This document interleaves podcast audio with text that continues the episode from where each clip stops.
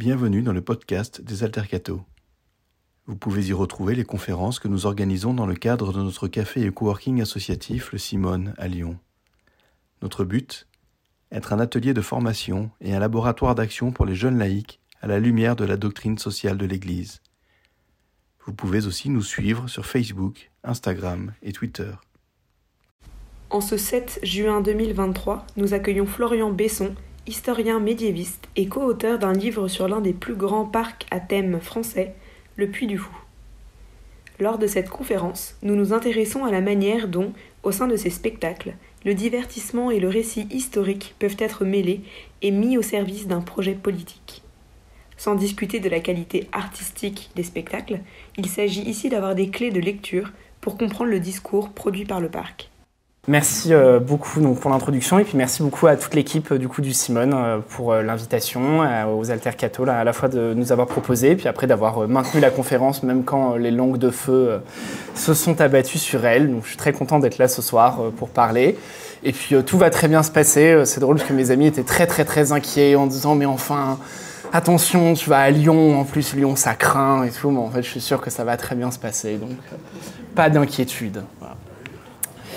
Euh, alors, donc, pour commencer, donc, effectivement, je vais vous parler de ce livre qu'on a sorti l'an dernier, euh, publié aux éditions Les Arènes. Il y a quelques exemplaires là qui, traînent. Je ferai tourner un exemplaire pendant la, pendant la conférence si vous voulez. Donc, un livre hein, qui s'intitule Le Puits du Faux, enquête sur un parc qui déforme l'histoire. Alors, d'abord, évidemment, la question, euh, c'est d'où est venue venue l'idée du livre et pourquoi travailler en historien et en historienne sur un parc d'attractions, parce que c'est une question qui est beaucoup revenue. L'idée du livre, elle est venue, hein, comme souvent euh, dans les livres de sciences humaines, en fait, d'une demande de l'éditrice, euh, donc de l'éditrice des arènes, qui euh, souhaitait un livre sur les utilisations politiques de l'histoire. Au début, c'est ça qu'elle m'avait demandé. je lui ai expliqué du coup que c'était pas possible, parce qu'il ne faudrait pas un livre, mais il en faudrait 250, parce qu'évidemment, c'est pas possible, parce que l'histoire, elle a toujours été instrumentalisée politiquement par tous les bords, de la gauche à la droite, de l'extrême gauche à l'extrême droite, et ce depuis aussi longtemps qu'on puisse remonter euh, pensez par exemple à l'utilisation hein, que fait Auguste de la légende d'Énée en faisant écrire l'Énéide par Virgile, par etc. Donc évidemment, un livre sur euh, politique et histoire, c'était pas possible, mais par contre, on pouvait avoir euh, des approches monographiques, donc sur un sujet, un objet, un acteur, un discours, qui eux utilisent l'histoire. Et donc c'est pour ça que j'ai proposé hein, du coup de travailler sur le Puy du Fou. Alors évidemment, on n'était pas les premiers à travailler sur le Puy du Fou. Il y avait déjà eu un certain nombre d'historiens, hein, notamment des historiens spécialistes de la Révolution française, Jean-Clément Martin par exemple, qui aujourd'hui hein, est le grand spécialiste des guerres de Vendée, donc de toute la période 1792-95, hein, mais aussi Michel Vauvel, ou plus récemment Guillaume, Mazot, qui avait écrit un article sur The Conversation. Mais à chaque fois, du coup, il s'était centré sur la Révolution. Et c'est assez logique, parce qu'en fait, c'est le gros truc du Puy du Fou. C'est le truc qu'à peu près tout le monde connaît. On sait qu'au Puy du Fou, il y a un discours contre-révolutionnaire porté depuis longtemps par De Villiers, avec notamment du coup une insistance, un accent très fort mis sur ce moment charnière des guerres de Vendée, ce qui répond aussi bien sûr à l'implantation géographique du parc. Donc c'est logique que ce soit des historiens de la Révolution qui aient beaucoup travaillé sur le Puy du Fou. Mais justement, en fait, du coup, ils avaient travaillé que sur ça, c'est-à-dire qu'ils s'étaient intéressés que à la manière dont le Puy du Fou mettait en scène la Révolution ou la contre-révolution. Et moi, ce qui m'intéressait, c'était en fait d'essayer de voir comment cette mise en scène de la Révolution, elle s'inscrivait dans quelque chose de plus global, en fait, dans une véritable écriture globale de l'histoire, avec des spectacles qui vont de l'Antiquité, puisque le spectacle le plus ancien, hein, c'est euh, c'est le signe du triomphe qui se passe dans des arènes romaines qui se passe au IIIe siècle après Jésus-Christ, et le plus récent, hein, c'est la fin de la Cinécénie qui termine en 1945. Donc on voit que c'est beaucoup plus large que simplement La période 92-95. Et donc ce qui était intéressant, c'était ça, de prendre en compte le parc comme un discours global sur l'histoire, fort aujourd'hui hein, de ces 18 spectacles, euh, qui proposent du coup en tout hein, près d'une dizaine d'heures de récits. Si on mettait bout à bout euh, le parc, ça ferait une dizaine d'heures. J'espère que vous avez bloqué votre nuit, puisque après ma conférence, on enchaîne sur les 10 heures de spectacle du parc. Donc ça, ça donne déjà en fait un corpus de sources euh, non négligeable qui était assez intéressant. Alors le parc, justement, il a été fondé en 1977 par Philippe de Villiers. Il est installé en Vendée, vous le voyez ici sur la carte. À cette époque, hein, De Villiers, c'est un jeune énarque qui termine ses années d'études à l'ENA, membre hein, d'une famille de notables locaux solidement implantés euh, au, niveau euh, de la, au niveau de la vie politique locale. Et De Villiers cultive hein, depuis euh, d'excellentes relations avec le pouvoir politique. Vous vous rappellerez par exemple que le parc, le Puy du Fou, a été le seul à avoir le droit d'ouvrir pendant l'été 2020 vous rappelez, hein, pendant cette période où on devait euh, porter des masques et se tenir à un mètre des gens qu'on aimait bien, bah, le parc, lui, a eu le droit d'ouvrir hein, suite à un coup de fil direct de De Villiers à Emmanuel Macron pour débloquer hein, ce fleuron de l'industrie du loisir français.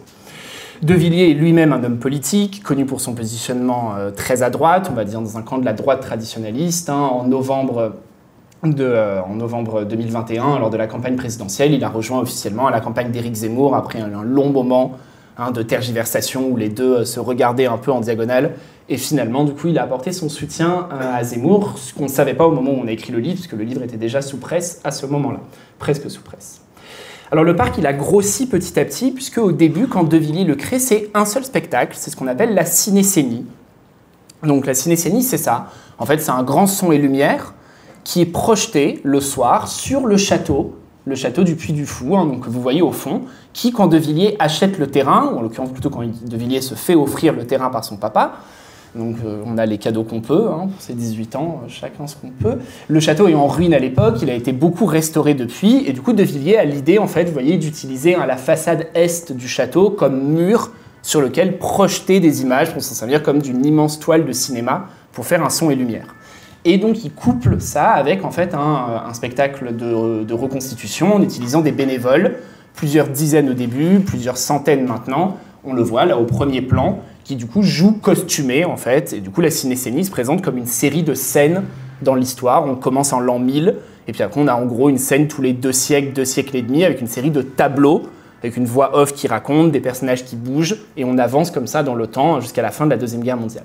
Donc au début, le Puy du Fou, c'est uniquement ça, et ça s'inscrit dans un moment en fait de grande mode des sons et lumières. Hein, c'est 1977, le Puy du Fou, 79, c'est le premier son et lumière de Carcassonne, 75, euh, c'était un premier spectacle hein, en Bretagne qui aussi voulait redonner à voir l'histoire locale, etc. Bref, c'est un moment hein, où il y a un développement de ce genre de spectacle. Et puis petit à petit, le parc s'est développé, euh, il a rencontré un succès euh, public et critique assez assez remarquable dès le début, euh, cultivé voilà, avec beaucoup d'intelligence stratégique par la famille de Villiers qui garde la main sur le parc. Et aujourd'hui, hein, donc c'est un gigantesque parc d'attractions. Hein, vous voyez ici hein, la carte du parc.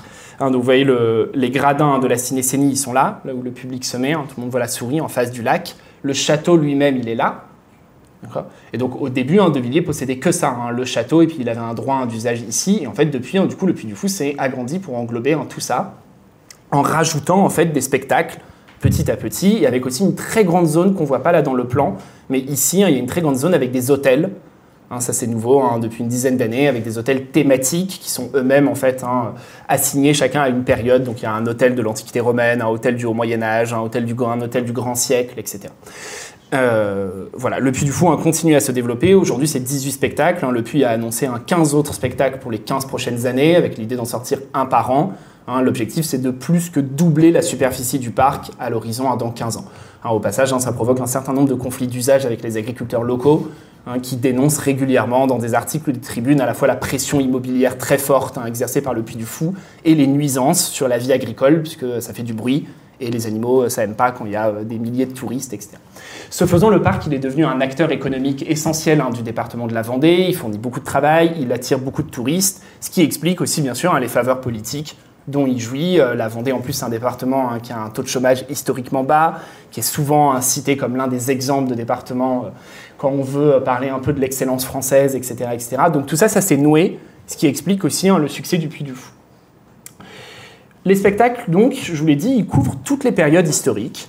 Le plus ancien, hein, donc c'est celui qui a lieu ici, on voit là dans les arènes romaines reconstituées, donc qui s'appelle le signe du triomphe, qui se passe au IIIe siècle après Jésus-Christ. Et puis après, on avance dans le temps. On a un spectacle sur Clovis, donc là on est au VIe siècle après Jésus-Christ. Puis on a un spectacle hein, sur l'attaque des Vikings, on est au carrefour de l'an 1000. Un spectacle de fauconnerie où on est au XIe, XIIe siècle. Puis on passe à un spectacle arthurien, donc là on est au XIIe, XIIIe siècle.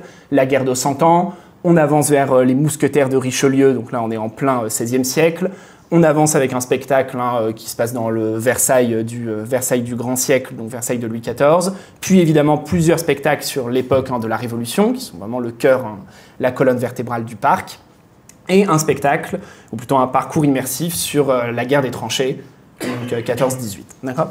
Donc ça couvre l'arc chronologique, et encore une fois, c'est pas fini, puisque si le parc veut lancer un nouveau spectacle par an, ça veut dire qu'ils vont bien devoir explorer d'autres niche chronologique. De fait, hein, aujourd'hui, si on fait une frise, et quand on arrive au parc, hein, on distribue un petit programme qui se présente comme une frise chronologique, donc il y a une volonté de s'ancrer dans l'histoire, on voit bien qu'il y a des périodes peu exploitées. Hein. Il n'y a rien, par exemple, sur Napoléon, il y a globalement très peu sur le 19e siècle, euh, il n'y a rien sur la période entre 1914 et 1940. Bref, il y a pas mal de niches encore qui pourraient être utilisées pour en faire des spectacles. Alors pourquoi donc, je l'ai dit au début, pourquoi travailler en historien et en historienne sur un parc d'attractions? Alors évidemment, il y a eu beaucoup de critiques au moment de la sortie du livre sur cette question. On nous a reproché en disant mais enfin, c'est pas un objet sérieux de travailler sur un parc d'attractions.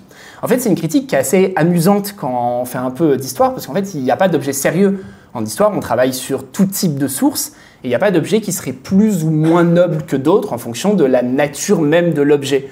Hein, une historienne, par exemple, qui serait spécialiste des fabliaux médiévaux. Euh, les fabliaux médiévaux, c'est des récits euh, plus ou moins pornographiques ou scatologiques du Moyen Âge. C'est pas plus sérieux alors que ne l'est le Puy du Fou. Mais c'est pas non plus moins sérieux que la somme théologique de Thomas d'Aquin. C'est une source qui, en tant que telle, révèle un fragment de la vie des sociétés de l'époque. Donc le Puy du Fou, il a des choses à nous dire sur notre époque. Évidemment, un pas sur ce qu'était l'histoire à l'époque, puisque ce pas des spectacles historiques, mais sur la manière dont on imagine l'histoire, dont on la représente, dont on la met en scène, dont on la met en spectacle. Donc évidemment, la problématique, c'était ça. Ah, donc il y a beaucoup de gens sur les réseaux qui disaient ah oui euh, et puis après ce sera quoi euh, Ce sera le parc Astérix. en fait oui, euh, il y a eu plein d'études sur l'imaginaire de l'Antiquité dans Astérix depuis toujours, depuis les premiers tomes de la bande dessinée. en fait c'est des sujets qui sont vraiment importants pour travailler sur la manière dont les imaginaires individuels et collectifs hein, se structurent et s'articulent autour de l'histoire. De plus, évidemment, ce qui est intéressant, c'est qu'en fait, hein, le Puy du Fou, c'est pas un parc d'attractions pour le dire tout de suite et commencer, en fait, il y a méprise sur l'objet Puy du Fou.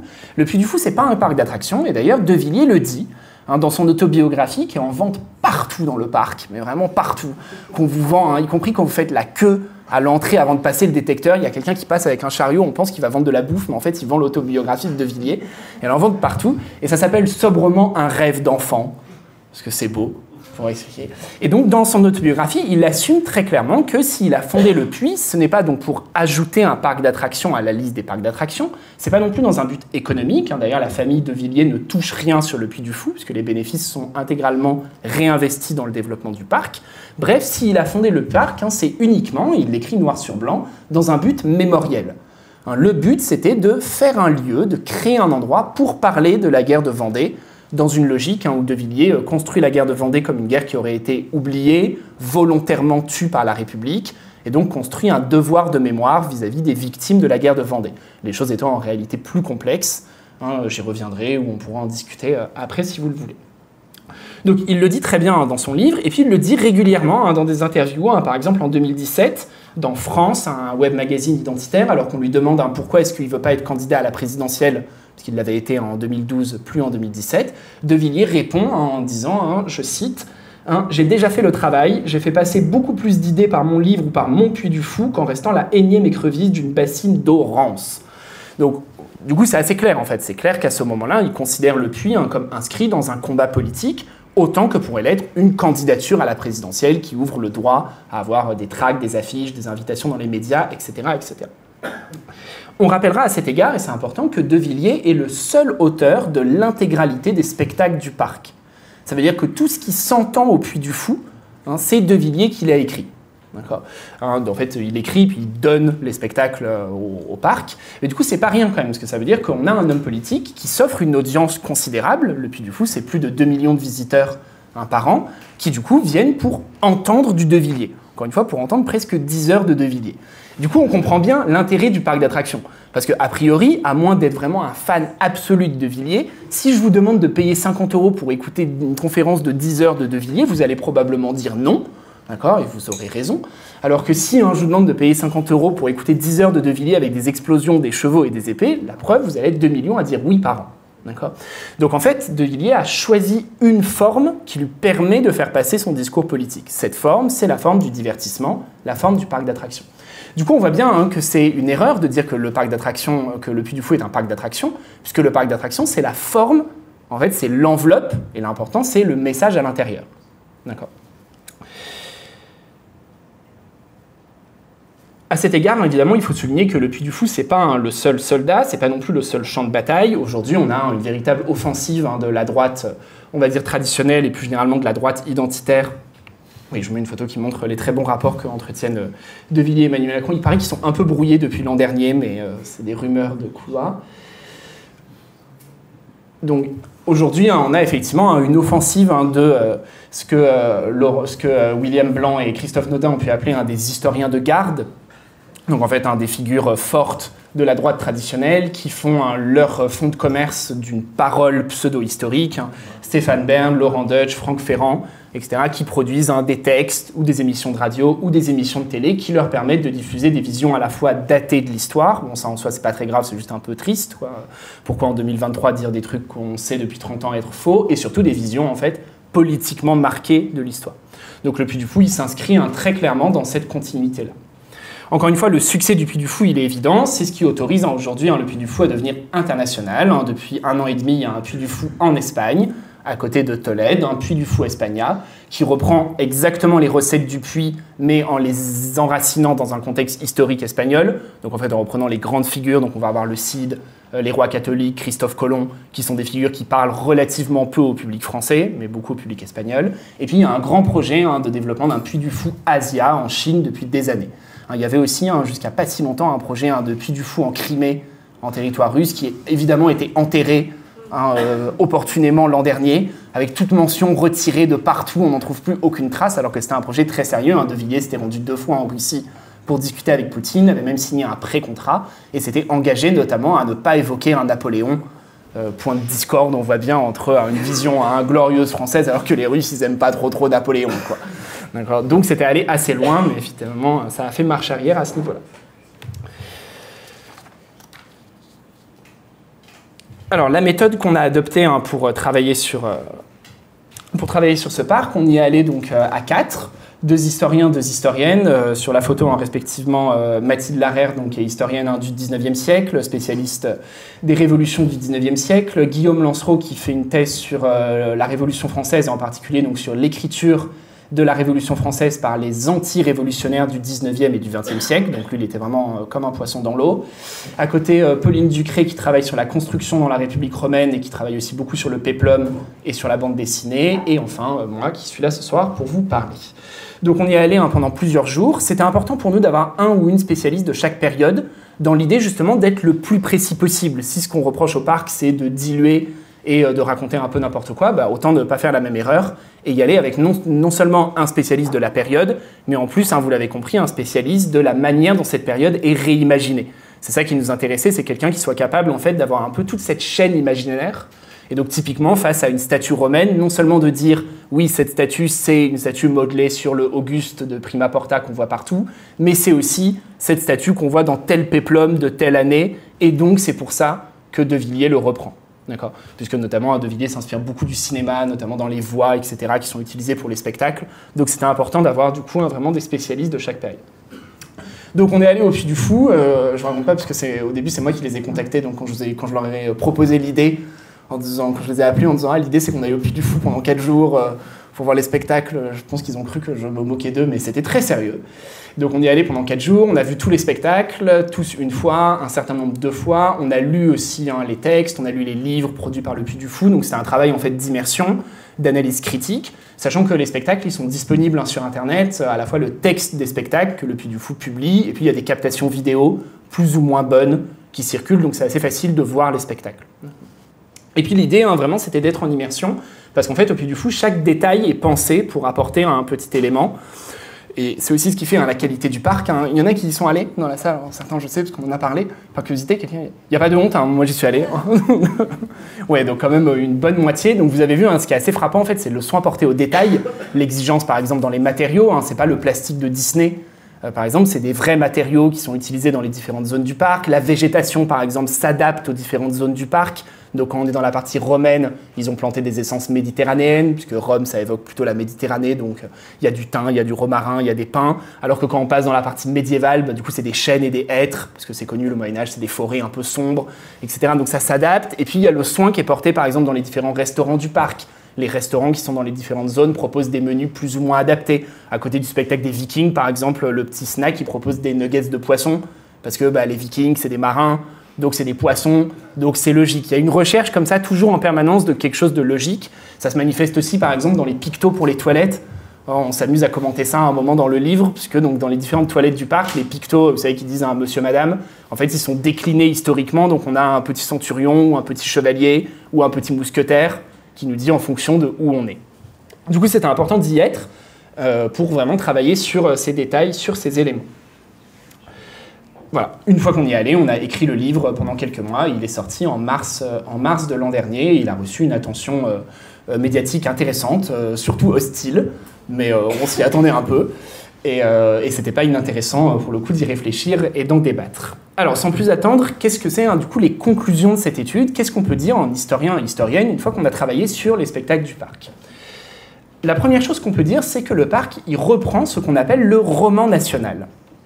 Qu'est-ce que c'est le roman national? Le roman national, ça renvoie à une manière d'écrire l'histoire et surtout à une manière d'enseigner l'histoire, autrement dit, à une manière de la raconter. Une manière d'écrire l'histoire qui s'est cristallisé à un moment précis, qui s'est cristallisé à la fin du 19e siècle, dans le contexte de la toute jeune Troisième République, un moment qui politiquement est très tendu. Je vous rappelle que nous, avec le recul du temps, c'est facile de dire euh, oui, les choses se calmaient à l'époque, mais au début de la Troisième République, c'est un moment hyper tendu politiquement. Ça fait un siècle que la France enchaîne les coups d'État successifs. Euh, si c'est la Troisième République, ça dit bien que les deux premières, elles n'ont pas tenu longtemps. À chaque fois, elles, ont été renversées par un Napoléon.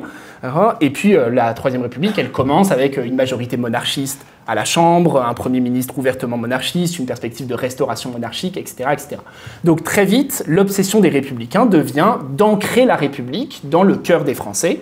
Et pour ça, il y a l'école, qui hein, devient à ce moment-là obligatoire, laïque, gratuite, c'est les lois Ferry. Et encore plus que l'école, il y a l'histoire.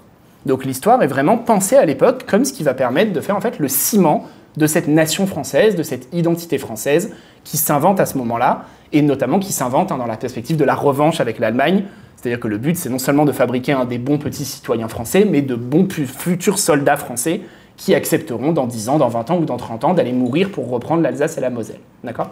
Donc en gros, le roman national, c'est ça.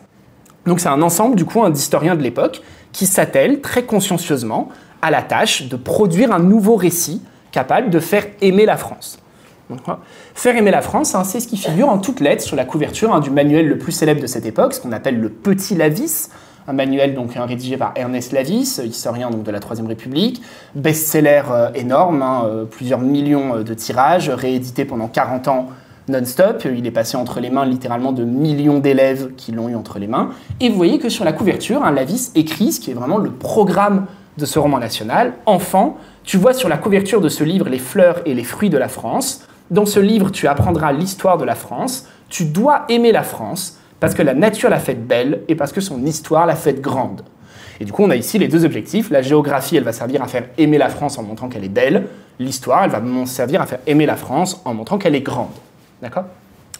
Donc le roman national, en fait, c'est ce moment qui a inventé tous les poncifs historiques que vous connaissez sans les connaître, tous les trucs que vous vous demandez d'où ça vient, parce que vous l'avez jamais vraiment appris, mais en fait, vous le savez quand même, Vercingétorix qui jette ses armes au pied de César, 1515 Marignan, un truc que personne ne connaît mais que tout le monde connaît, a priori. Hein, messieurs les Anglais tirés les premiers, d'accord Jeanne d'Arc brûlée sur son bûcher, etc., etc. Tout ça, ça vient du Petit Lavis. Pas que le Petit Lavis, mais en gros, on va dire du Petit Lavis, d'accord?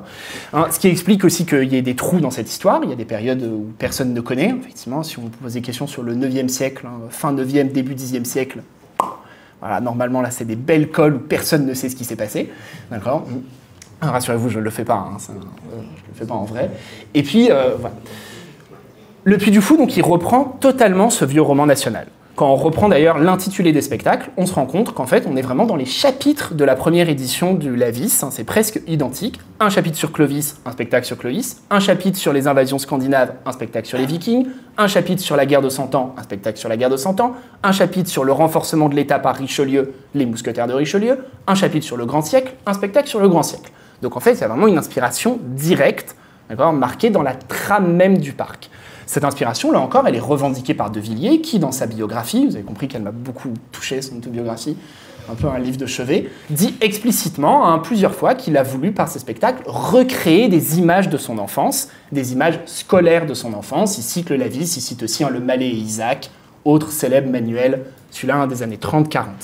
Hein, c'est le cas notamment de cette scène qui représente voilà, Blandine à Lyon, hein, une image que aussi hein, tout le monde connaît. Blandine, un livré aux fauves dans l'amphithéâtre de Lyon lors des persécutions chrétiennes. Une image très souvent reproduite dans le Lavis, elle a droit à une pleine page. Dans le Malais Isaac, elle a droit à une pleine page. Ça fait aussi partie des images qui étaient très diffusées. Hein, vous gros support de diffusion du roman national parce qu'on appelle les chromos. Ces petites images, notamment les images poulains, qui étaient distribuées comme des bons points à l'école. D'accord Mais voilà, sans surprise, on a ça. Donc De Villiers, hein, qui évidemment, donc lui, euh, c'est un enfant de cette époque, hein, il a grandi avec ce genre de manuel, il a ces images en tête, il dit qu'il veut recréer ça, et au puits du fou, du coup, hein, ça donne ça. Euh, voilà, le spectacle, le signe du triomphe, où on a un Soline, pas Blandine, puisqu'il faut quand même un peu changer de prénom, Soline, du coup, qui est attaché dans sa robe bleue, livrée aux fauves, exactement comme Blandine. Il va y avoir une scène où les fauves s'agenouillent devant Soline comme Blandine.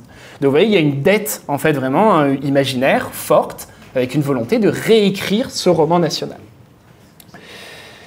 Ce qui est très intéressant, c'est que ce roman national, qui avait un peu disparu dans les années 70-80, il était passé de mode, tellement d'ailleurs que les historiens commençaient à y travailler dessus, ce qui est toujours un signe que les trucs sont un peu morts hein, quand les historiens s'en occupent. C'est l'époque où donc Suzanne Citron travaille sur euh, ça et invente le terme de roman national.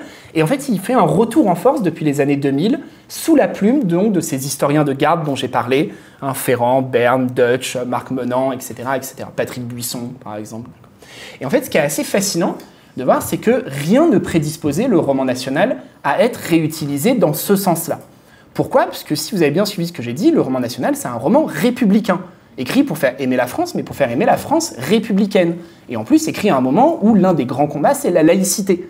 Donc évidemment, dans le roman national à, la Lavis, ce sur quoi on tape, en se faisant l'héritier hein, de la tradition des Lumières, l'héritier de Voltaire notamment, bah, ce sur quoi on tape, c'est le roi, l'aristocratie, l'Église alors qui sont accusés hein, d'être les trois fléaux qui ont freiné la France, provoqué différents problèmes, appauvri la France, etc. etc. Encore une fois, c'est logique, le but c'était de fabriquer des bons petits citoyens, laïcs, etc., etc. Or, en fait, depuis les années 2000, ce qui est très fort, c'est que la droite traditionnaliste a réussi à reprendre ce roman national républicain, à le réécrire, mais à le réécrire du coup en en gommant les aspects républicains, révolutionnaires, laïques, et au contraire à le réécrire dans un sens royaliste, pro-aristocratique, pro-catholicisme et anti-révolutionnaire. Hein, à mon sens, c'est l'une des réécritures hein, historiques les plus euh, audacieuses. Donc, encore une fois, faut vraiment, on, prend un texte qui a été écrit dans l'autre sens, littéralement pour faire disparaître la monarchie en France, et on se dit on va prendre les mêmes figures, mais on va les réécrire à notre sauce. C'est quand même euh, assez fort. Et du coup, ça permet du coup une inversion totale, ce qui du coup permet à De Villiers de dire je suis l'héritier de la vis, alors même que le chapitre hein, sur Clovis, euh, écrit par Lavis, c'est un chapitre anti-Clovis, quoi. C'est pour dire que c'est vraiment un très très mauvais roi, et qu'à partir de là, tout est allé très très mal, mais que heureusement, bientôt, bon, il faut attendre 1200 ans, mais c'est bientôt, bientôt il y aura la révolution et qu'on va être libre de ces très très méchants rois. Du coup, en fait, on a vraiment une espèce de récupération comme ça. C'est pas étonnant, c'est une stratégie qui a été théorisée, hein, notamment hein, par euh, Patrick Buisson, un conseiller euh, de Nicolas Sarkozy, qui a théorisé cette politique en appelant ça une politique d'affiliation en disant que si on s'appropriait des figures ou des moments historiques plutôt utilisés par la gauche, ça permettait peu à peu de les faire glisser vers la droite. Alors ici, au Puy du Fou, on retrouve évidemment ces visions. Déjà, on retrouve des visions datées. Les acquis de la recherche historique, par exemple, hein, sont totalement ignorés. Évidemment, l'objectif de ces spectacles, c'est jamais de présenter une vision à jour des connaissances historiques de la période. Hein, c'est clair, par exemple, sur le spectacle qui s'appelle L'attaque des Vikings.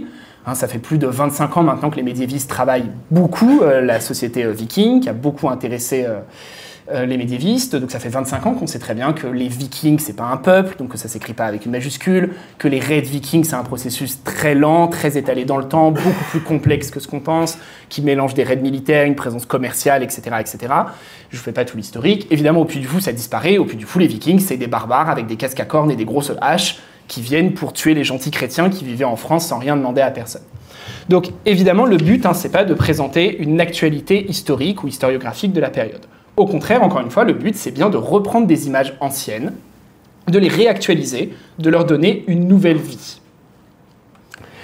Alors quel est le problème? Vous allez me dire, euh, en soi, euh, il n'y a pas vraiment de problème. Hein. le parc a bien le droit de mettre en scène ce qu'il veut. Encore une fois, c'est un peu dommage. Dommage de donner une telle audience à des visions qui sont historiquement datées, alors qu'on pourrait en profiter pour faire passer euh, des choses un peu plus complexes, voire des connaissances, des renouvellements historiques. L'histoire, c'est une science qui est fascinante, notamment parce qu'elle se renouvelle plus vite, plus profondément que ce qu'on croit. Mais évidemment, le problème, c'est que dans roman national, en fait, ce qui fait tiquer les historiens, c'est pas tant la partie nationale que la partie roman. À partir du moment où on romance l'histoire, on lui donne un sens global, une logique globale, et au parc, c'est une logique providentialiste, l'idée hein, d'une histoire de France guidée depuis l'origine par la Providence pour construire le royaume parfait de la France fille aînée de l'Église. À partir du moment donc, où on cherche un sens un profond à l'histoire, on s'écarte en fait de la réalité, de la complexité des différentes périodes, des différents terrains historiques. Donc premier, euh, premier point, hein, une réécriture du roman national. Deuxième point, évidemment, hein, au Puy du Fou, il y a des erreurs partout, ce qui nous a permis hein, ce jeu de mots, euh, ce titre jeu de mots boutade du Puy du Faux. Encore une fois, volonté de ne jamais casser l'illusion, d'accord, des détails partout, des détails soignés. Ça va assez loin. Le Puy ne fait pas le genre d'erreur qu'on voit. Euh, je ne sais pas si vous avez vu déjà. Vous savez, tous les étés, il y a des fêtes médiévales un peu partout en France. Généralement, il y a des reconstituteurs et puis il y a des reconstituteurs habillés en chevalier avec une montre et des baskets ou avec un tatouage et un piercing. Ça, au Puy du Fou, on verra jamais ce genre d'erreur. Le souci du détail, il est parfait. On verra jamais un comédien euh, porter une montre ou sortir son téléphone pendant sa pause. D'accord? Parce qu'il y a ce souci du détail, de ne pas casser l'illusion. Mais en même temps, il y a des erreurs omniprésentes. Alors parfois, évidemment, c'est des tout petits détails, des détails qui sont relevés que par les historiens et les historiennes. Dans le parcours sur Clovis, par exemple, qui s'appelle Le Premier Royaume. Donc ça, c'est pas un spectacle, c'est un parcours immersif. Euh, c'est comme euh, Pirates des Caraïbes à Disney. C'est-à-dire que c'est nous qui nous déplaçons dans une série de dioramas animés, sauf que là, au lieu d'avoir euh, des pirates, c'est Clovis. Du coup, c'est pareil. Et donc là, on commence avec le scriptorium dans lequel Clovis fait ses études, hein, où on voit donc des moines qui sont en train d'écrire, qui reprend en fait tous les clichés associés à la période médiévale. C'est dégueu. Il y a des toiles d'araignée partout, c'est hyper sale. Il y a des piles de parchemin en décomposition dans les coins poussés, etc. Alors que le parchemin est une matière de luxe au Moyen Âge, donc les moines ne laissent pas traîner du parchemin euh, par terre. Et puis il y a des bougies en équilibre sur tout ça, puisqu'on s'éclaire à la bougie, parce que là aussi c'est logique, un parchemin et bougie, ça fait hyper bon ménage. Évidemment, les moines ne se sont pas dit qu'il valait peut-être mieux éviter. Et puis on voit des moines donc, qui copient, donc ils sont des robots en fait qui sont en train de copier. Et quand on regarde ce qu'ils copient, ils copient en fait avec une, euh, une police d'écriture qui est caractéristique, hein, puisque c'est la minuscule Caroline, donc une lettre inventée par les Carolingiens, qui a donné en fait le Time New Roman hein, d'aujourd'hui, qui a vraiment donné la forme de nos lettres. Sauf que du coup, ça choque parce qu'on est censé être sous Clovis. Et entre Clovis et la minuscule Caroline, il y a 300 ans. Donc en fait, ça a l'air de rien comme détail, mais c'est exactement comme si dans un film, on voyait Louis XIV taper un email. Il y a autant d'écart entre les deux. Donc évidemment, ça, ça devrait immédiatement nous faire bondir. On aurait un film hyper bien fait dans lequel Louis XIV dit Ah, bougez pas, j'appelle Fouquet. Bon, alors qu'est-ce qui se passe? On bondirait en disant C'est pas possible, mais là, c'est la même chose. Hein, si les moines mérovingiens avaient eu connaissance hein, de la minuscule Caroline, bah, ils l'auraient utilisé. D'accord? Donc évidemment, hein, ça montre déjà un anachronisme, une confusion assez profonde. Parfois, il y a des trucs beaucoup plus gros que ce genre de petites erreurs. Le meilleur exemple, c'est le signe du triomphe, donc hein, ce spectacle qui se passe hein, dans, les, euh, dans les arènes romaines, donc des arènes superbes qui ont été construites pour l'occasion par le puits. D'accord? Donc euh, c'est très beau, c'est très impressionnant. Quand on y est, on s'y croirait, c'est assez euh, spectaculaire. Le seul problème, c'est que ce lieu n'existe pas, puisque là, ce qu'on va voir hein, pendant le spectacle, c'est à la fois une course de chars et des combats de gladiateurs deux spectacles qui avaient lieu dans deux lieux différents de l'Antiquité romaine. Les courses de charge, c'est dans l'hippodrome, dans le cirque, les combats gladiateurs, c'est dans les arènes. Donc c'est littéralement un lieu qui n'existe pas. Sauf que vu que De Villiers ne peut pas assumer de faire un lieu qui n'existe pas, dans son autobiographie, il explique que si, si, ça existait, parce qu'ils hein, ont fait des fouilles archéologiques au Puy du Fou, qu'ils ne peuvent pas euh, diffuser les résultats puisqu'ils n'ont pas fini, mais ils ont fait des fouilles ils ont trouvé en archéo une arène de ce type, qui du coup était un type vraiment d'arène qui n'existait que en Vendée, qui a été construit que là, et qu'ils ont voulu recréer. Donc on voit avec toujours ce mélange de discours entre le vrai, le faux, l'authentique, le faire croire, etc. Euh, le spectacle, hein, euh, le signe du triomphe, multiplie les anachronismes et les incohérences. On commence dès le début avec un, chef gaulois, euh, lui aussi vêtu avec un, un, casque à cornes, enfin un casque à ailes et puis des fourrures qui appellent son peuple à se révolter hein, contre l'Empire romain. On est au 3 siècle après Jésus-Christ. Au 3 siècle après Jésus-Christ, il n'y a plus de Gaulois. Tout le monde a obtenu la citoyenneté romaine. Il n'y a plus de tribus gauloises. Le noyau de la vie politique, c'est des cités. Euh, il n'y a plus de chefs gaulois avec des casques à ailes. De toute façon, il n'y avait jamais eu de, de chefs gaulois avec des casques à ailes. Donc là, on est vraiment en plein sur des anachronismes et des incohérences.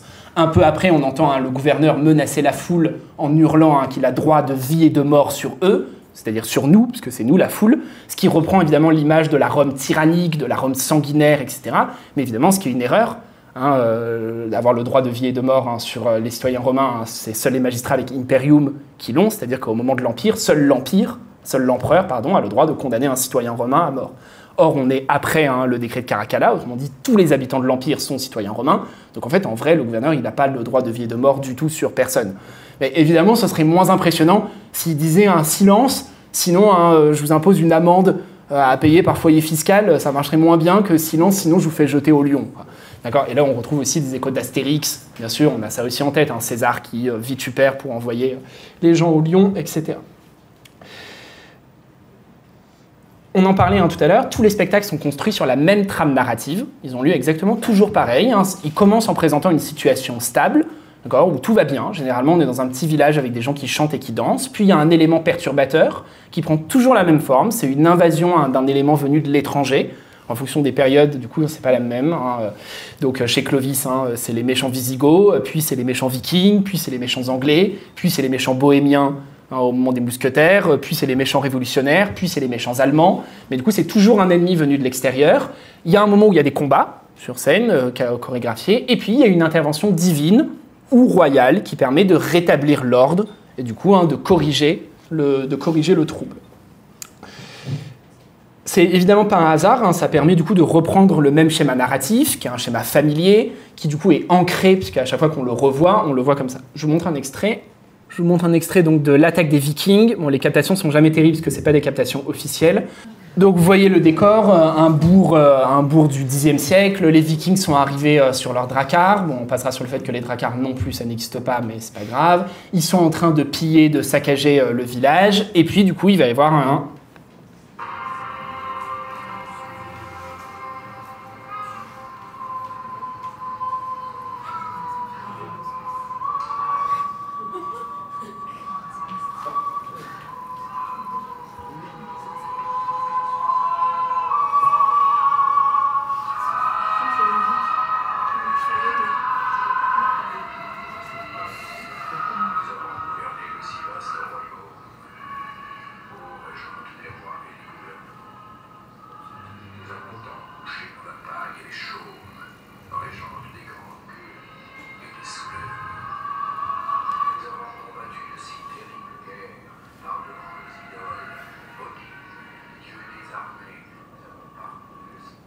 l'image est, assez parlante. On voit bien, donc on a le chef viking qui s'agenouille devant Saint Philibert, qui est sorti de son reliquaire que les moines de l'abbaye de Noirmoutier hein, venaient d'apparaître. Les vikings se convertissent instantanément, ils enlèvent leurs oripeaux noirs et ils promettent hein, du coup hein, de se mettre au service de la foi chrétienne, et désormais de se battre pour euh, Dieu, dans un renversement qui est assez drôle, qui est assez caractéristique aussi des incohérences de la prose de De Villiers, parce que là pendant deux minutes le chef viking va nous expliquer qu'il en a vraiment marre des combats, qu'il en a vraiment marre de se battre, de tuer des gens, qu'il a compris que c'était mal de verser le sang, et puis qu'il est vraiment dégoûté des massacres. Et il termine en disant désormais nous mettrons nos épées et nos fureurs euh, au service de l'Église, nous serons des croisés pour étendre la puissance de l'Église et tuer les ennemis de l'Église. Donc c'est super drôle, parce que après deux minutes à dire que vraiment euh, c'est vraiment trop de massacres, mais bon là c'est bon parce que ça devient des bons massacres, donc là on a le droit. Donc ce schéma, on va le retrouver hein, vraiment dans tous les spectacles du parc, hein, repris, euh, repris dans tous les spectacles. Euh, donc dans les erreurs aussi, je vous en signale une dernière qui est assez révélatrice, parce que ça montre aussi comment, pour le coup, De Villiers tord les faits pour les mettre au service de ce qu'il veut dire, de ce qu'il veut nous dire. C'est dans un parcours immersif euh, très très beau, hein, consacré au voyage de la Pérouse, hein, donc euh, navigateur français du XVIIIe siècle, parti hein, pour faire un tour du monde dans un contexte de rivalité impériale entre les Français et les Anglais. Et puis qui disparaît avec ses trois navires quelque part dans le Pacifique. À l'époque, c'est un des grands mystères de l'époque. Hein, c'est euh, censé être l'une des dernières questions de Louis XVI sur l'échafaud. Hein. A-t-on des nouvelles de Monsieur de la Pérouse hein, quelques minutes avant qu'il n'ait plus de nouvelles de personne. et euh, voilà, jusqu'à ce que récemment, les archéologues trouvent l'un des navires euh, échoué sur un atoll en Polynésie, etc. Donc on a un très beau parcours immersif au Puy du Fou sur ce spectacle, où on suit du coup les différentes étapes, la préparation des voyages, puis le voyage, euh, on a une très belle scène qui se passe en Antarctique, puis le naufrage, etc. Et à la fin, dans la scène du naufrage, qui est très impressionnante, parce que vraiment ça tangue, il y a de l'eau qui coule de partout, etc., on entend la Pérouse qui parle En fait, on l'entend depuis le début, on entend le journal de bord que la Pérouse écrit. Et ce qui est intéressant, c'est que depuis le début, c'est le vrai journal de bord de la Pérouse, sauf quelques passages ajoutés ou enlevés. Et là, à la fin, c'est de la fiction totale. Évidemment, rien ne marque la rupture entre les deux. Donc pour le spectateur euh, lambda, pas possible de savoir à partir de quand la Pérouse se tait, à partir de quand De Villiers commence à parler. C'est déjà problématique. Hein. Jamais on fait ça en cours d'histoire ou dans un livre d'histoire. Euh, littéralement, on met des guillemets. Jamais on passe du discours direct au discours indirect sans le signaler à son public. Et donc là, on entend la Pérouse qui parle à Louis XVI dans une adresse directe et qui lui dit Sire, j'aurais tellement aimé vous amener moi-même ces journaux de bord et vous les offrir à Versailles. Il est en train de mourir, il est en train de couler, c'est ses derniers mots. Et on entend Louis XVI qui lui répond et qui lui dit Mon brave la Pérouse, je ne suis pas à Versailles, je suis au Temple. C'est-à-dire, en fait, à la prison du Temple, prison dans laquelle Louis XVI a été emprisonné hein, de euh, la chute de la royauté jusqu'à son exécution. D'accord?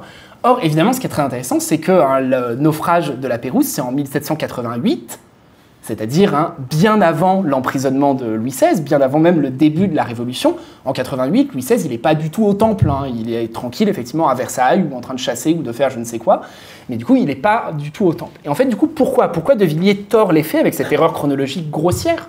Encore une fois, euh, ce serait, oui, là pour le coup, ce serait comme si on avait euh, dans un film se passant en 2015 quelqu'un qui parlait du Covid, quoi. Ce serait la même erreur, quoi, d'accord? Hein, Sur une erreur de 5 ans. Pourquoi De Villiers tord les faits? Parce que ça lui permet de présenter le naufrage de la Pérouse et de le mettre en rapport avec la Révolution et avec l'arrestation du roi, et donc en fait de présenter la Révolution comme un naufrage. D'accord? Donc de présenter hein, la chute de la Pérouse, c'est la chute de la monarchie, c'est la chute de la France. Alors il y a un naufrage, il y a une catastrophe, d'accord, qui littéralement fait couler les deux en même temps. Donc on voit en fait hein, que quand on joue avec l'histoire, quand on tord ici les dates, les faits, les événements, les sources, ça permet du coup de dire des choses, d'aller dans son sens.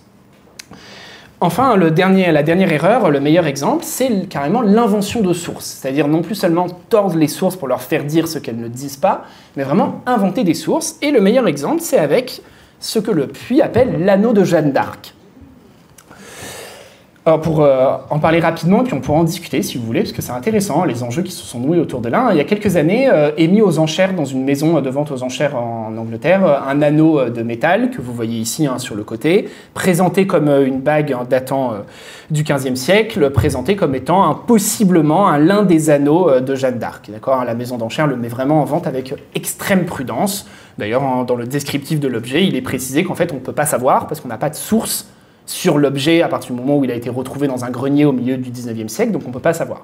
Ce qu'on sait, de par le procès verbal de Jeanne, c'est qu'effectivement, elle a été arrêtée avec des anneaux, avec deux anneaux d'argent, dont un qui pourrait ressembler, puisqu'il y a un des anneaux marqués de croix, d'accord? Donc ça pourrait être celui-là. Enfin, des anneaux marqués de croix au 14e siècle, il n'y en avait pas qu'un seul, donc les chances que ce soit celui-là qu'on ait retrouvé euh, siècle après sont fines quand même.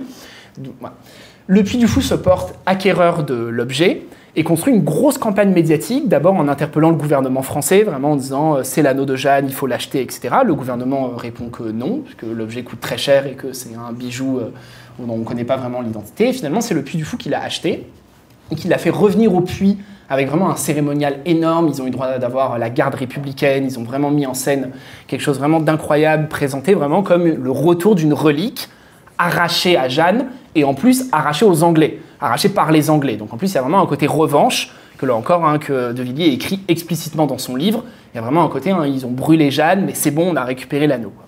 Aujourd'hui, l'anneau, il est exposé dans un parcours qui s'appelle la Renaissance du château, le parcours qui permet de visiter le château des Puits du Fou. On passe de salle en salle, et à la fin, avec vraiment un parcours qui est construit comme un climax, quoi, ça monte d'intensité de salle en salle. On arrive dans une salle pensée comme un reliquaire, vraiment une chapelle, avec des vitraux, avec des tableaux de Jeanne d'Arc, et l'anneau est exposé au milieu, hein, comme une relique, on n'a pas le droit de prendre de photos, etc. Il y a un petit coussin qui est posé juste devant au cas où on veuille s'agenouiller devant l'anneau, alors qu'évidemment, ça n'a pas le statut de relique, hein, puisque l'authenticité euh, de l'objet ne peut pas être prouvée. Euh, très vite, il y a des historiens et des historiennes qui ont contesté euh, le récit du Puy du Fou, non pas en disant ce n'est pas Jeanne, puisque pour dire ce n'est pas Jeanne, il faudrait avoir des sources permettant de dire que ça ne l'est pas, c'est-à-dire en apportant un regard scientifique et en disant nous ne pouvons pas savoir si c'est ou non Jeanne. Ce qu'on appelle une suspension du jugement. Hein, en l'absence de sources permettant de dire A ou B, ben, on ne peut pas, donc on ne dit pas. Et en fait, le Puy a évidemment très mal pris ça. Hein. c'est allé jusque le Puy du Fou a porté plainte hein, contre deux médiévistes qui avaient écrit un article disant on ne peut pas savoir si c'est vraiment d'Eugène. Et le puits, du coup, dit depuis que eux, ils ont des sources, d'accord, mais qu'ils ne peuvent pas les montrer, mais qu'ils ont des sources leur permettant de prouver que c'est vraiment le vrai anneau d'Eugène. Ce qui est très intéressant comme mécanisme, parce qu'évidemment c'est un mécanisme de falsification historique, et surtout c'est un mécanisme qui est contraire aux racines même de la discipline historique. Encore une fois, l'histoire c'est une science, la science elle repose sur des expériences qu'on peut refaire, c'est le principe même. Donc en histoire, le principe même, c'est qu'une source qu'on cite, elle peut, elle doit être vue par n'importe qui. Sinon, c'est pas valable, parce que sinon, c'est trop facile. Si je vous dis n'importe quoi en disant non, mais en fait, euh, faut me croire sur parole, parce que vraiment, j'avais un manuscrit, mais il a brûlé, je peux pas vous le montrer, mais vraiment, croyez-moi, parce que je vous dis un truc, ben, c'est pas valable, c'est pas scientifiquement valable. Donc ici, le Puy du Fou, il construit un discours non scientifique, anti-scientifique, pour construire en fait une relique, une relique qui en plus est utilisée à des fins euh, commerciales, puisque du coup elle est construite comme hein, le pinacle d'un spectacle. Hein, d'ici deux ans, hein, le Puy annonce un nouveau spectacle dans lequel il faudra payer en plus pour avoir le droit de voir l'anneau de Jeanne, donc vraiment avec un espèce de décrochage, d'accord, qui est quand même assez intéressant au niveau de ce mélange d'enjeux euh, commerciaux, idéologiques, politiques, mémoriels, qui se mêlent autour euh, finalement d'une bague en laiton. Bon, elle, est, elle est jolie, mais alors, donc ces erreurs, encore une fois, elles ne sont pas graves en soi. Hein. Euh, encore une fois, quand on va au euh, parc Astérix, personne ne s'énerve hein, du fait que les Gaulois transportent des menhirs alors qu'il y a 4000 ans entre les deux, euh, qu'ils portent des pantalons qui n'existent pas à l'époque, c'est pas grave. Par contre, ce qui est déjà un peu plus grave, c'est que le Puy du Fou accueille des scolaires chaque année, beaucoup de classes, Hein, euh, en tant que professeur, hein, je partage voilà, un mail hein, que j'ai reçu euh, cette année euh, par le comité d'entreprise de l'éducation nationale. Veuillez trouver ici joint les offres négociées pour le Puy du Fou. Donc on, encourage les classes à penser à des voyages scolaires au Puy du Fou. Il y a des tarifs préférentiels, etc., qui sont, qui sont proposés, ce qui est quand même pour le coup assez problématique. Puisqu'encore une fois, du coup, on, vend du faux aux enfants. On leur vend un faux discours sur des sources, des événements qui ne sont pas présentés comme il faut, des choses qui structurellement et factuellement sont fausses. Troisième point, ce discours, c'est non seulement un discours faux, mais c'est un discours hein, profondément réactionnaire, en fait, pour le dire très simplement. Hein, c'est une propagande politique soigneusement pensée, soigneusement orchestrée, reprise de spectacle en spectacle, qui coche toutes les cases de l'agenda politique de De Villiers. Encore une fois, bien sûr, on s'attendait au discours contre-révolutionnaire.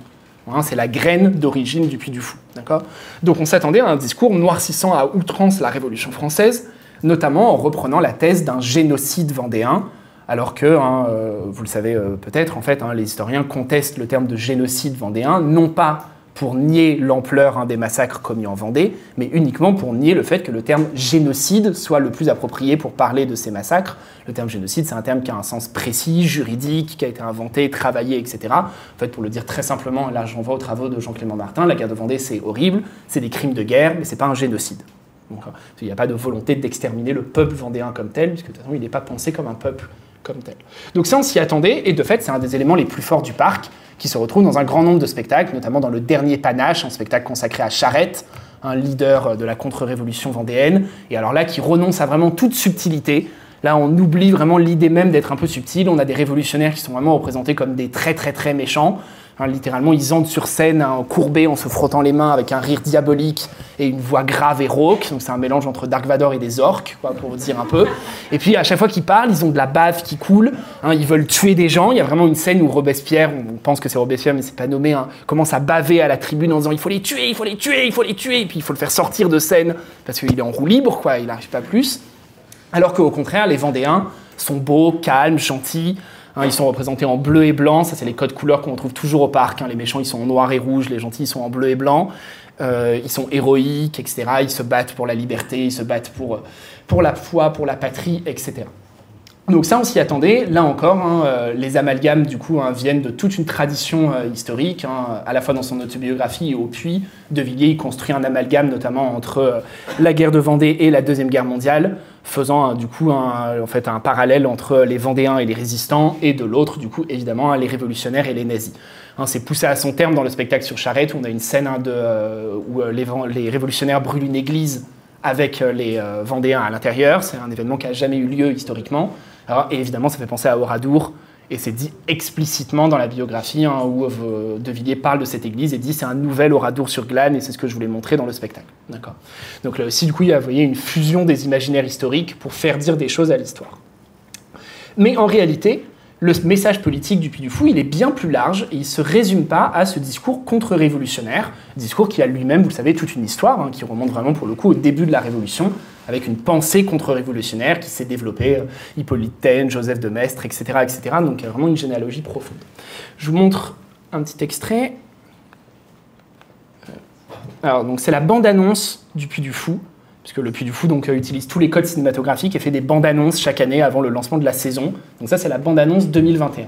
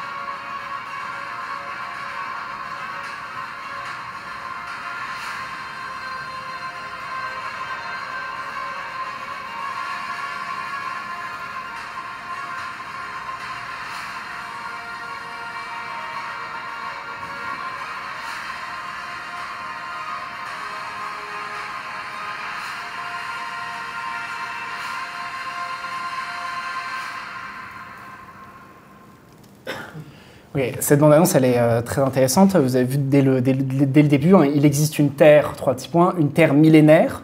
Donc là, je vous pose la question de quelle Terre n'est pas millénaire? Je dis, bon, s'il existe des Terres millénaires, ça veut dire qu'il existe des Terres qui ne le sont pas. Bon, là, du coup, moi, déjà, là, j'arrête. Moi, là, j'arrête. Puis donc, vous avez vu, évidemment, donc, on retrouve en fait hein, tous les éléments euh, classiques du discours réactionnaire, l'éloge d'un passé fantasmé, qui s'enracine en particulier dans l'éloge de grandes figures, les héros sont éternels, d'accord? Cette, euh, cette, idée, on reconnaît un certain nombre d'images. En fait, on arrive assez précisément à les assigner. On reconnaît très bien Arthur marchant vers Excalibur, par exemple. C'est aussi c'est une image qui hante hein, les imaginaires collectifs. On reconnaît un poilu dans une tranchée. Donc même, hein, pour le coup, hein, on pourrait faire le test avec des élèves, même je pense assez jeunes, ils reconnaîtraient en fait un grand nombre d'éléments, puisque le puits reprend des éléments très connus, très familiers. Dans tout le parc, le passé, il est présenté comme un temps mythifié, une époque où la vie était meilleure, plus douce, plus facile, plus agréable, parce qu'elle était fondée sur des valeurs, avant les dérives de la modernité, hein, d'une modernité qui est républicaine, encore une fois, hein, la première erreur, donc c'est la République, et puis d'une modernité qui est aussi un technologique, qui du coup aurait éloigné hein, d'un monde où il faisait bon vivre, où il y avait une vie assez simple. Ça, on le voit très bien dans la cinécénie, les différents tableaux de la cinécénie, c'est toujours pareil. Euh, c'est des villageois qui dansent et qui chantent il y a un élément perturbateur, généralement la guerre, la guerre de 100 ans, ou la Révolution, ou la Première Guerre mondiale, et puis à la fin, on revient à la même scène et on danse et on chante. Et du coup, le fait que les différents tableaux se juxtaposent et se suivent, c'est comme si en fait la vie, elle n'avait pas changé dans les campagnes, et qu'entre l'an 1000 et 1914, bah, en gros, les paysans, ils ont dansé, ils ont chanté, et ils étaient contents. Bon, de temps en temps, c'était un peu dur, mais quand même, globalement, ils étaient contents. Par contre, sous-entendu, à partir de 1914, c'est allé de mal en pis. Donc discours euh, réactionnaire, donc un passé mythifié, un passé figé également, un passé immobile, un passé littéralement anhistorique, puisqu'il n'y a pas d'évolution. Il n'y a pas d'évolution sociale, il n'y a pas d'évolution culturelle, il n'y a pas d'évolution économique. Encore une fois, là, c'est la cinécénie qui le montre le mieux. Hein, le stratagème narratif sur lequel repose la cinécénie, c'est de suivre une famille qui aurait toujours vécu au Puy du Fou, hein, la famille des Maupiliers, qui est attestée au XVIIIe siècle. Et on suit un petit garçon de la famille qui s'appelle toujours Jacques à toutes les époques. Donc en fait, on suit du coup le petit Jacques de l'an 1000 jusqu'en 1945.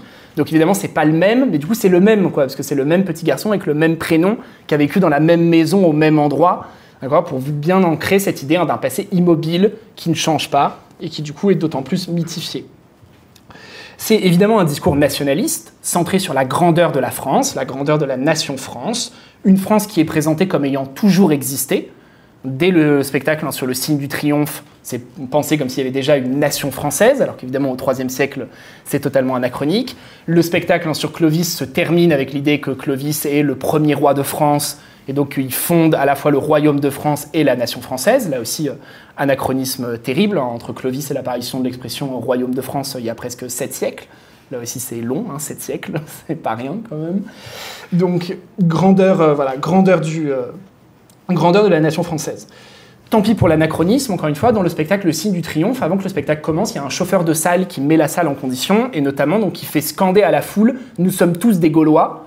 On se nous sommes tous des Gaulois. Puis ça glisse vers un Nous sommes tous des coqs gaulois, avec évidemment du coup hein, l'utilisation hein, euh, d'un symbole national nationaliste éloge de la grandeur avec, euh, avec notamment un éloge des grandes figures littéraires de la France. On a plusieurs spectacles hein, qui font euh, l'éloge du grand siècle avec euh, La Fontaine, voilà, La Fontaine, La Bruyère, etc.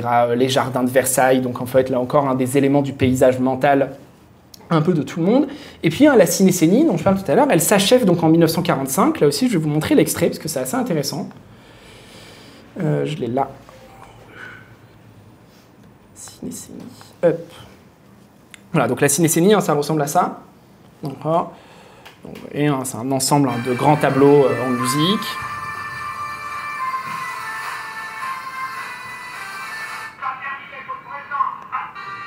Ok. Donc, on est à la fin de la Deuxième Guerre mondiale, c'est en ruine, puisque voilà, tout a été détruit, et on se termine, c'est la fin du spectacle.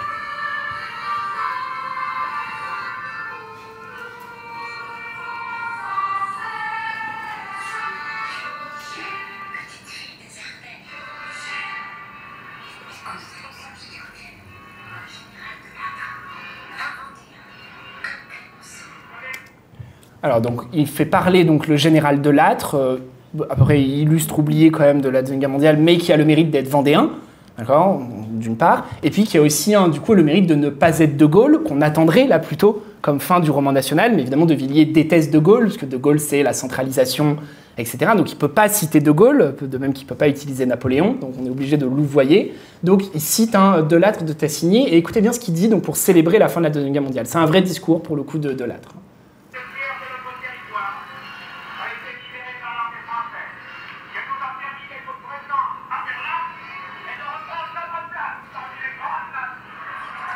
Donc ici d'un discours de Delade dans lequel il dit notre territoire a été libéré par l'armée française. Euh, c'est elle qui nous a permis d'être présents à Berlin et de reprendre notre place parmi les grandes nations. C'est hyper intéressant. Pour finir la cinécénie, littéralement, la De Villiers avait l'embarras du choix. Il aurait pu finir sur n'importe quoi, sur n'importe quel discours. Il aurait pu finir sur un discours euh, célébrant, euh, célébrant la fin des combats, ou sur un discours évoquant les reconstructions, ou sur un discours évoquant la paix revenue à l'échelle mondiale. Il termine sur un discours disant l'armée française Hein, qui permet de reprendre notre place parmi les grandes nations. Donc en fait, termine la Deuxième Guerre mondiale sur une note nationaliste, d'accord, qui en plus est fausse, hein, parce que vous savez que ce n'est pas l'armée française qui a libéré le territoire euh, national français. Donc en plus, à nouveau, historiquement, c'est faux, ou en tout cas largement exagéré. Il s'agit hein, donc d'un discours nationaliste, il s'agit aussi d'un discours qui fait l'éloge du catholicisme, qui est présenté comme le ciment de l'identité nationale. Et à ce niveau-là, encore une fois, on peut revenir à Clovis. Je vous montre un peu comment c'est construit. Donc, dans le parcours immersif de Clovis, on passe d'abord par cette première pièce. Cette donc, ça doit être la deuxième ou la troisième. C'est le temple à Wotan, donc le temple à Odin, dans lequel Clovis fait ses prières avant la bataille.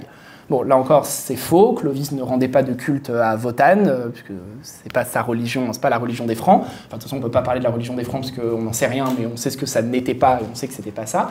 Donc, évidemment, regardez comment c'est construit. Il y a du rouge partout. D'accord hein, Il y a des espèces de crevasses dans le sol d'où rougeoie une espèce de lave. La voix de Wotan qu'on va entendre, c'est une voix très grave et très rauque, c'est la même voix que le Robespierre dans le dernier panache, d'accord Et c'est associé avec de la fumée, de la vapeur qui se dégage, la terre tremble. Bref, c'est des codes hein, qu'on qu'on associe à l'imaginaire infernal. Ici, on est clairement aux enfers, d'accord Avec du coup une manière de dire que le dieu du panthéon de Clovis, en fait, c'est le diable, d'accord En fait, à ce moment-là, il est païen, donc il adore le diable, d'accord Et puis juste après, il fait un rêve dans lequel, hein, au contraire, il voit hein, la vérité. Et dans son rêve, hein, on change de couleur. Là, tout est bleu et blanc, on trouve les codes. Et donc, dans son rêve, il voit les statues de l'Empire romain, donc il voit les colonnes de l'Empire romain qui sont écroulées. Il entend une voix qui lui dit, Clovis, si tu te convertis à la vraie foi, tu pourras fonder le premier royaume, le royaume qui, lui, ne s'écroulera pas. Vous voyez la différence entre les colonnes qui sont cassées sur le côté et les statues chrétiennes qui sont droites et entières. Donc là, on voit, on a un jeu sur les couleurs, un jeu sur les sons, un jeu sur les musiques, pour passer hein, du coup hein, de l'imaginaire infernal associé à l'ancienne religion, donc avant le catholicisme, au du coup un, un imaginaire au contraire ordonné, harmonieux, où tout est parfaitement construit, structuré, droit à partir du moment où il s'est converti au catholicisme. Hein, le spectacle s'achève avec euh, le baptême de Clovis, où on le voit hein, du coup recevoir le baptême pendant que dégringole sur lui hein, une cascade d'eau sur laquelle s'impriment des fleurs de lys, donc une manière du coup de mélanger le catholicisme et euh, un symbole royal, avec des chants grégoriens, encore un bel anachronisme, parce qu'il n'y avait pas de chants grégoriens à l'époque de Clovis. Et à la fin, il y a une inscription gravée dans la pierre qui est présentée comme étant gravée par l'épouse de Clovis, donc Clotilde, dans celle qu'il a poussée au baptême, qui dit que tant que la France restera fidèle au legs de Clovis, elle sera protégée, hein, à l'abri du manteau des rois, et rien ne pourra lui arriver. Trois petits points. Donc évidemment, c'est une prophétie, puisque le spectateur contemporain sait qu'on n'est pas resté fidèle au legs de Clovis. D'accord? On pense au pape hein, Jean-Paul II, en France, qu'as-tu fait de ton baptême, etc. De Villiers, il y pense. Et donc c'est une espèce de prophétie pour dire, euh, en gros, bah, si ça va mal aujourd'hui, bah, c'est votre faute. Quoi. On vous avait dit une recette simple, d'accord? C'était facile, il fallait obéir aux descendants de Clovis et puis euh, rester euh, fidèle à l'Église catholique, et puis comme ça, c'était bon. Donc c'est une manière hein, de lier catholicisme et royauté. Euh, on le retrouve hein, également dans le spectacle sur le roi Arthur, qui euh, reprend une version euh, très très chrétienne, très christianisée du mythe du roi Arthur, alors même qu'au Moyen Âge existe hein, de nombreuses versions concurrentes et parallèles du roi Arthur. c'est assez intéressant évidemment parce que du coup, je parle beaucoup de ce que le Puy du Fou montre, mais dans le livre on essaie aussi de s'intéresser à ce que le Puy du Fou ne montre pas au silence, à ce qui n'est pas montré, en l'occurrence avec cette idée d'une France éternellement chrétienne et éternellement catholique. Le Puy un passe sous silence l'existence d'autres confessions pendant toute l'histoire de France. Il y a eu des juifs, par exemple, sur le territoire national français pendant toute la période médiévale et moderne. Euh, il y a une présence musulmane euh, non négligeable dans le sud-est et sud-ouest français. Et puis à partir du XVIe siècle, le Puy oublie évidemment tous les protestants. Alors même que la Vendée, c'est une région protestante, massivement marqué par le protestantisme, sauf que évidemment ils ont dû fuir après hein, la révocation de l'édit de Nantes, mais le Puy gomme totalement cette histoire pour présenter une France uniformément chrétienne et uniformément catholique, comme si c'était la seule forme de la religion. C'est d'ailleurs significatif, le mot catholique n'est jamais prononcé. Pendant tout le spectacle hein, sur, le, sur Clovis, on dit qu'il est le premier roi à devenir chrétien, le premier roi à embrasser le christianisme, le premier roi à suivre le Christ, il y a plein de métaphores, ce qui encore une fois est historiquement totalement faux. Au moment où Clovis se convertit, ça fait belle lurette qu'il y a des rois chrétiens, simplement il n'y a pas encore de roi catholique. Clovis est le premier roi à choisir le catholicisme, c'est-à-dire à choisir l'Église romaine, à un moment où l'Église romaine n'est pas du tout partie pour gagner la course à la primauté hein, que se livrent les différentes églises du monde occidental. C'est ça le choix de Clovis. Mais il y a déjà des rois chrétiens. Hein. Les Visigoths, ils sont chrétiens, les Lombards, ils sont chrétiens, et l'empereur romain, il est chrétien depuis un, plus de deux siècles, au moment où Clovis se convertit. Mais évidemment, ça, ça ne marcherait pas voyez, dans la construction que De Villiers essaye de tisser. Ce serait évidemment vachement moins fort si, au lieu d'appeler ça le premier royaume, on l'appelait hein, le 27e royaume. Ça ne marcherait pas du tout. Ça sortirait Clovis de l'unicité, de l'exceptionnalité. Donc, on gomme, on passe sous silence, et on écrit un Clovis, tu seras le premier roi à devenir chrétien, alors même que c'est faux. Et donc ici avec une confusion entre christianisme et catholicisme qui permet de passer sous silence en fait les christianismes non catholiques, puisque c'est de ça dont il est question. Enfin, hein, il s'agit d'un discours profondément xénophobe, hein, un discours qui fait systématiquement de l'étranger un ennemi. Encore une fois, je vous ai dit, tous les spectacles reposent sur ce twist. C'est toujours un étranger qui envahit. Il est toujours venu pour nous massacrer. On l'entend souvent dans des spectacles, il vient pour nous piller, nous violer, nous brûler, nous massacrer. Sous-entendu, nous les gentils en bleu et blanc, contre eux les méchants en noir et rouge. D'accord hein, Vous avez bien compris hein, comment, comment ça marche. Euh, cet ennemi, du coup, il est présenté hein, comme un ennemi euh, permanent, c'est toujours le même, que ce soit les Romains, euh, les Vikings, les Allemands, etc.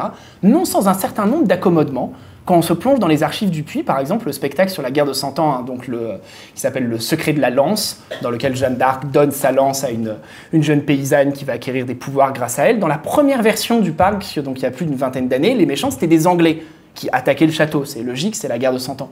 Sauf que depuis, euh, le Puy du Fou, il accueille plein de touristes anglais. Donc il y a sûrement un moment où euh, De Villiers s'est dit que c'était peut-être pas terrible, terrible de faire des Anglais des antagonistes. Donc du coup, maintenant, les méchants, c'est des bourguignons ça marche, plus personne ne sait vraiment où est la Bourgogne, plus personne ne s'identifie comme bourguignon. Du coup, ça marche, puis ça marche, ça reste historiquement cohérent. Donc on a juste remplacé anglais par bourguignon pour dire au lieu, hein, du coup, hein, il y a un chevalier qui dit hein, c'est salopard de bourguignon, du coup ça passe mieux que c'est salopard d'anglais.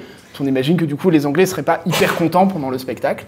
Voilà, donc là aussi des petites réécritures, des petits accommodements avec ceux qu'on veut bien présenter comme des ennemis. Euh, je termine avec un dernier exemple qui est intéressant. Dans ces ennemis, il y a des ennemis en fait qui sont plus subtils que d'autres. Alors évidemment, ceux qu'on voit, c'est euh, les méchants. Euh, les méchants étrangers ou les méchants révolutionnaires, qui du coup, vu qu'ils sont mis dans la continuité des autres, c'est comme ça que ça marche, hein, les jeux sur l'imaginaire, hein, c'est qu'on ancre un message, et puis après, du coup, euh, on fait passer la pilule, puisque c'est passé à partir du moment où on a vu des méchants venus de l'étranger représentés en noir et rouge, quand on a les révolutionnaires représentés en noir et rouge, c'est ça qu'on a dans nos têtes, on dit, ah bah, eux aussi, c'est des méchants envahisseurs, donc c'est pas des bons Français, donc les Vendéens, c'est les vrais Français, alors que les révolutionnaires, c'est des méchants. Euh, donc ça, c'est les figures les plus évidentes, mais il y a aussi des ennemis plus subtils. Et par exemple, hein, euh, le parc met aussi beaucoup d'attention et beaucoup d'intérêt à critiquer les scientifiques, à critiquer les intellectuels. C'est assez logique. Là aussi, hein, l'anti-intellectualisme, c'est une des branches, pour le coup, hein, vraiment euh, théorique du mouvement traditionnaliste, du mouvement identitaire et du mouvement contre-révolutionnaire. Et en plus, De Villiers déteste les historiens, C'est logique, puisque du coup, ça fait 30 ans euh, que les historiens l'embêtent en disant qu'en gros, il fait n'importe quoi et le critique. Donc, évidemment, il ne nous aime pas beaucoup. Hein, dans les pages de son livre, il a des pages terribles pour dire tout le mal qu'il pense des historiens. Donc, dans ses spectacles, c'est assez logique qu'il présente les scientifiques sous un mauvais angle. Et là, le meilleur moment où on le voit, c'est le spectacle de La Pérouse, dont je vous ai parlé déjà, où on entend plusieurs fois la voix de la Pérouse critiquer les scientifiques. L'expédition de la Pérouse, c'est une expédition scientifique hein, où il part avec euh, des zoologues, des géologues, etc. pour faire le tour du monde et euh, récupérer en fait hein, des objets un peu partout là dans la tradition de l'histoire naturelle du XVIIIe siècle.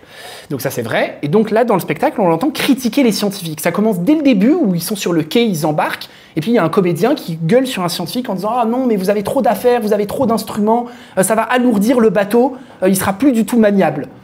Euh, un bateau du XVIIIe siècle, euh, il faut vraiment qu'il ait un paquet d'instruments avant qu'il l'alourdisse au point de compromettre sa maniabilité. Et ce qui est intéressant, c'est que ça ressort au moment du naufrage, parce qu'au moment du naufrage, on entend une voix qui dit euh, Ah, les bateaux sont trop lourds et trop peu maniables, donc on s'est fracassé sur les récifs. Donc sous-entendu, c'est un peu la faute des scientifiques quand même. S'ils n'avaient pas pris autant d'outils, on ne serait pas mort. Et on le réentend pareil après, à un moment où la Pérouse râle en disant ah là là, les scientifiques sont insupportables, ils veulent faire des pauses partout, ils mettent en danger l'avenir de l'expédition. Alors que non, le but de l'expédition, c'était de faire des pauses partout pour les scientifiques.